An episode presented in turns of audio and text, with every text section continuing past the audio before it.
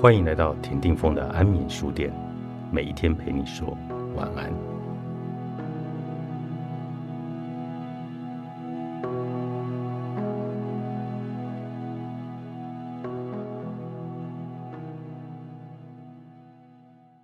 死亡冥想。有一次，我致电写来，恰好碰上他做完双腿截肢的手术，从医院返家。那也是我们俩之间最后一次的谈话。他一如往常般的兴高采烈，充满慈爱，谈论我的时间多过谈论自己。那也是写来头一次对自己的未来充满困惑。不久之后，写来便过世了。当我们面对写来的死讯，面对一个多年来。长相左右，共同分享喜悦哀怒的人已不在这个世间的事实。我们第一次用一个已经离世的人的眼光来审视我们的工作生涯，无可避免的，我们开始质问：这一切是否值得？在安鼎国际钻石公司工作。乐趣横生，不只是充满乐趣，而是耗人心脾。然而，面对死亡的事实，面对写来永恒的理事，所有的荣幸与显赫的假象立即消失无踪。那追逐金钱财富的欲望、战争，也不如从前了。现在。它是严肃认真的，它是真实的，无可退换的。我们把人生投身于此，最后也耗尽于此。无论我们的公司在市场上的势力逐渐壮大，无论我们的职位随着安鼎的扩张而累积了多少权势与财富。没有人能够再忽略此这个事实，是在我们退休之后的几天，这些荣华富贵都将成为不堪回首的噩梦。我们被迫质问：我们在安顶工作究竟是为了什么？就佛教的观点来看，面对工作有一个方法，就是每天早晨，我们应该带着。一个疑问来办公室：如果我今天晚上就即将死去，我要如此如何度过我生命的最后一天？这么自问的目的，不在于让自己抑郁消沉，也不是某种病态的想法，它非常切合实际，它。自由的释放了你，他成就了伟大的事业。一个当你的事业生涯走到了无可避免的尽头之时，蓦然回首，真正能够让你引以为傲的事实，那么应该怎么走、怎么做呢？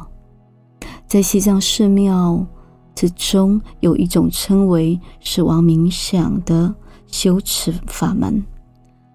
当你听到死亡冥想的时候，你的脑中可能出现一个想法：想象自己平躺在冰冷的人行道上，那鼻子已经插满了许许多多的管子，亲人在一旁呼喊哭嚎，而心跳的侦测器发出了哔哔声，显示心跳停止了。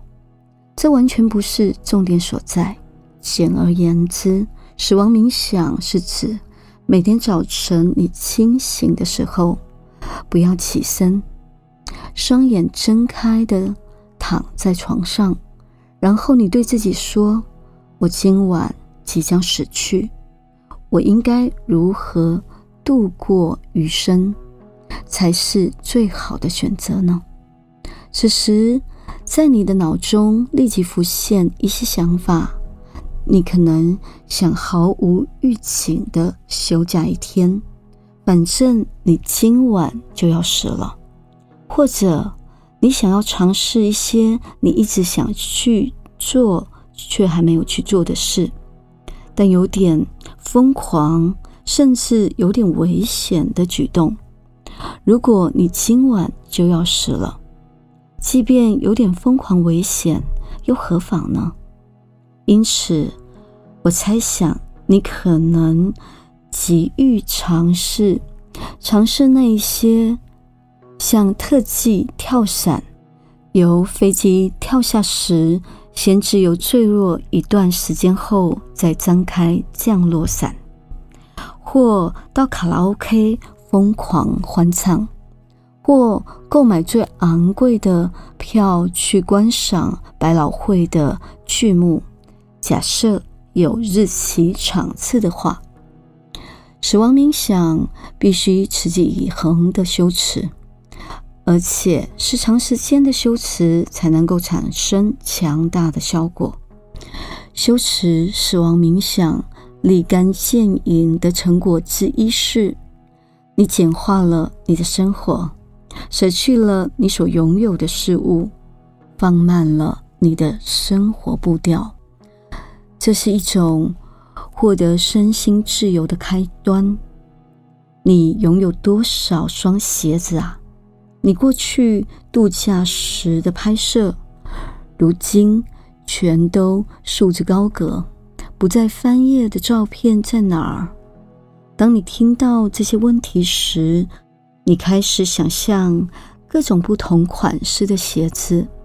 你的心进入那鞋柜，看着你常穿的那双鞋子，然后你的心走进了衣柜，寻着一叠装了相片的封套，你的心进入一两个封套。